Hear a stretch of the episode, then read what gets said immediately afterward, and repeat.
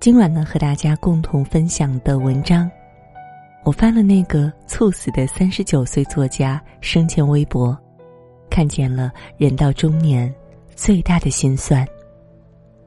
下面呢，我们就一同的来分享。这两天，一个名字将微博笼罩上悲伤的气息——赖宝。这位年仅三十九岁的作家突发心梗，溘然病逝。也许很多人对这个名字不太熟悉，但你也许看到过他写的段子。本来看广告看得津津有味的，该死，又插播电视剧。人生啊，不能在一棵树上吊死，要在附近几棵树上多死几次试试。赖宝的文字幽默又犀利，可我去翻了翻他生前的微博、知乎，却发现，所有的乍然离世其实都蓄谋已久。那个为观众、读者带来快乐的赖宝，很早之前就有了抑郁的征兆。有人说，你永远不知道一个人经历过什么，每张故作坚强的笑脸背后是怎样的风雨和漂泊。赖宝一路走来很苦，打拼的那些年，他一个鸡蛋能炒两个菜，想喝杯豆浆，在永和豆浆门口站了三十分钟，最后还是没舍得进去。吃碗抻面已经很奢侈了，见到邻桌买了只烤羊腿，想着他捧着碗就不要脸的坐在人家旁边，一边闻一边吃面。可人到中年，心里的苦没人能懂。对家人你什么也不能说，报喜不报忧；对朋友，人人都觉得你成名成家，张口就是借钱，但只有自己知道，仅有的存款都是一分一毫省下来的。对岳父岳母，不想让他们失望，可也无能为力。我也是个写字的，太明白他的无奈。在外人看来，我们职业光鲜体面，收入肯定也颇丰，可实际上呢，整夜整夜熬到头秃，担心自己的文章不被大家认可，好不容易有了拿得出手的作品，又随时有被抄袭侵权的风险。唯一的收入是发个广告，却也招来读者的不满。没有谁的生活是容易的，每个中年人都有两副面孔，一边驮着房子、车子、孩子，仿佛无所不能；一边把烦恼、苦痛吞了、认了，谁也不敢说。你只看到他住高楼，却未必能看到他藏起的一身锈。赖宝只能躬身向前，他努力写书、写小说，经营着微博和公众号。常年的工作繁忙，加上失眠，常常到天亮才能入睡。唯一敢倾诉压力、暴露懦弱的地方，只有微博。可没有人听懂他的呼救。一个满腹才华的作家，在三十九岁这个创作者的黄金年龄，最终没有等来他的天亮。他的头像曾是不向生活低头而竖起的中指，如今像一个空留遗憾的。大大惊叹号！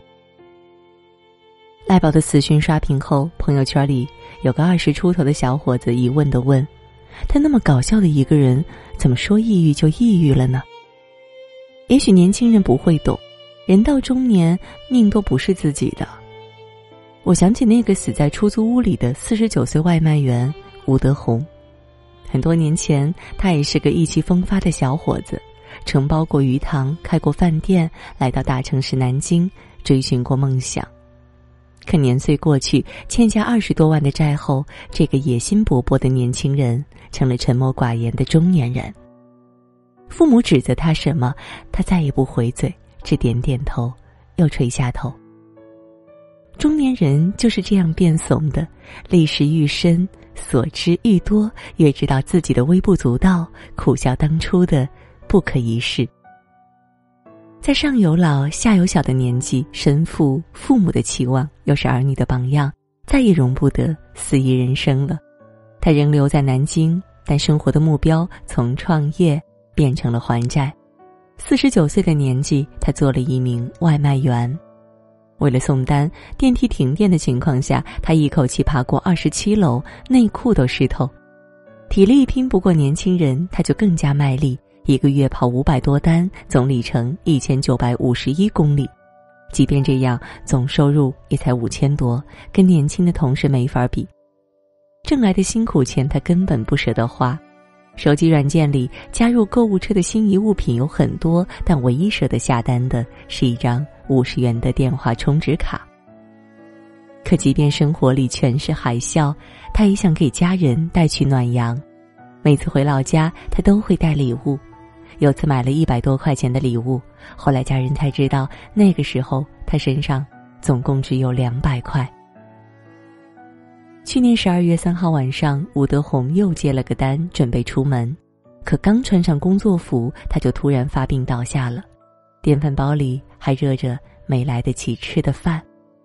一个年近半百的外卖员死在冬夜，就像水消失在水里，悄无声息。值吗？太可惜。可若不是身后有家庭有老小，必须抓住手里的每一分钱，谁愿意为了一单五元的散碎银两，慌慌张张以命相搏呢？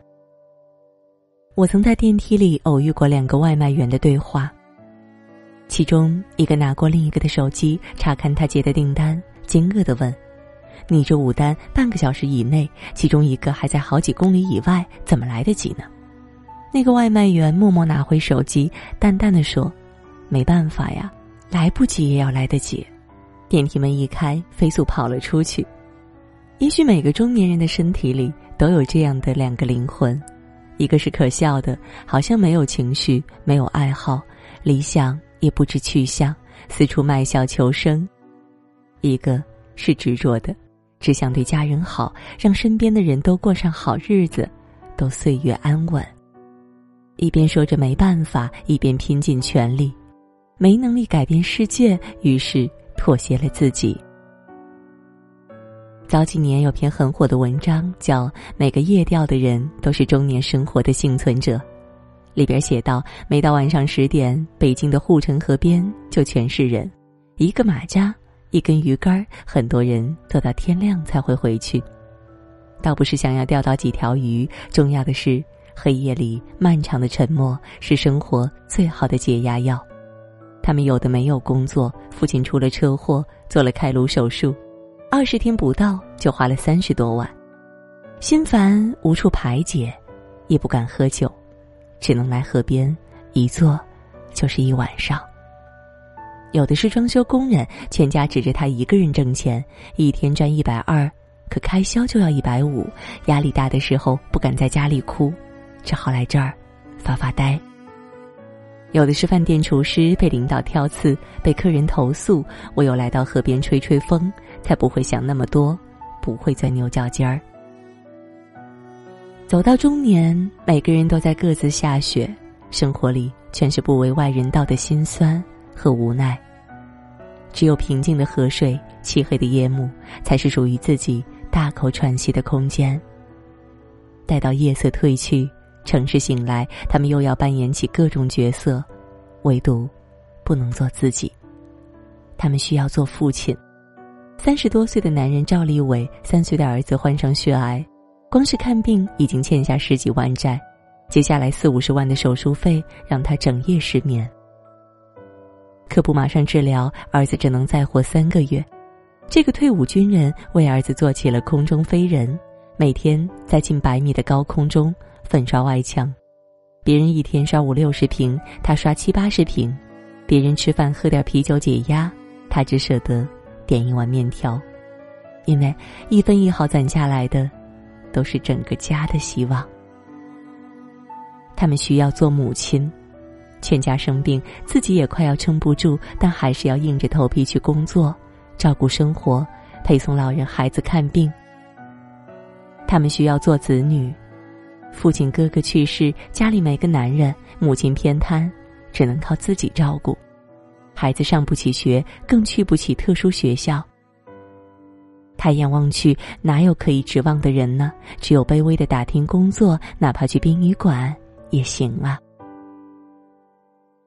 米兰昆德拉在不朽中说：“生活就是扛着痛苦的我，穿行世间。”城市灯火闪烁，却不知其间上演着怎样的身不由己，怎样的悲欢离合。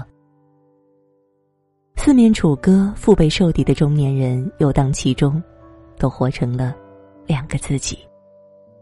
一个在阳光下忍辱负重的捡着地上的六便士，一个在深夜里片刻安宁的遥望着天上的明月光。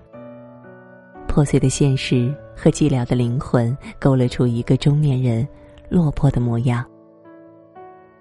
有一种玻璃制品叫做鲁伯特之泪。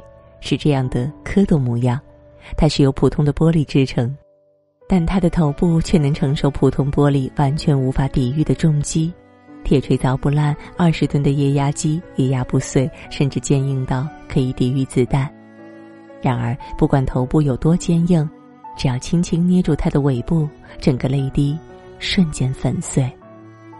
像不像那个一分为二的中年人，一面坚不可摧，扛得起家庭的一切？一面脆弱至极，一句话，一次变故，足以让他们瞬间崩溃。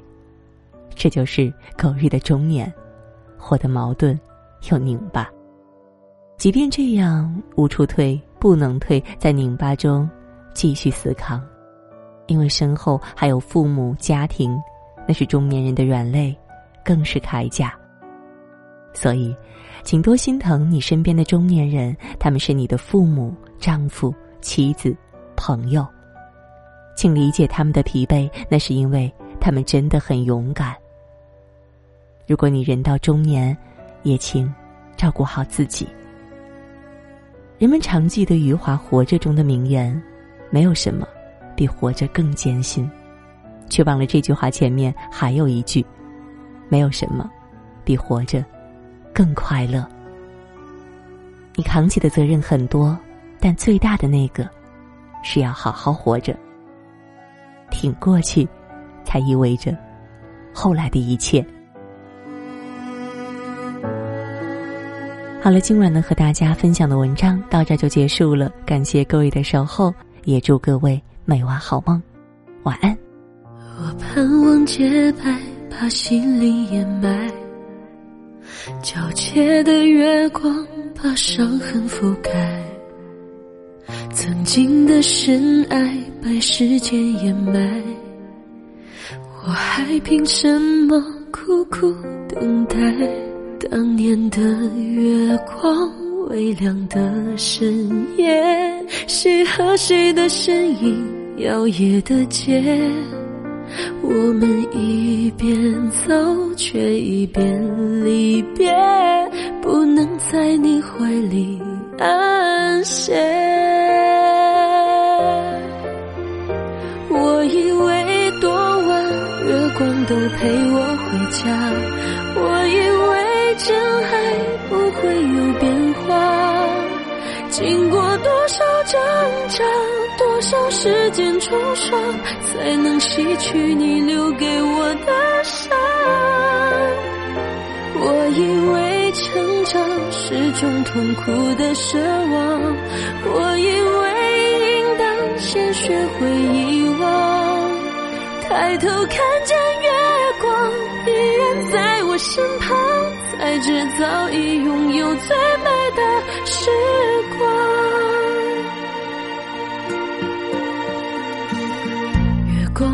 风剪碎，漫天落泪，这悲伤又有谁能够体会？是谁无故无意伤害了谁？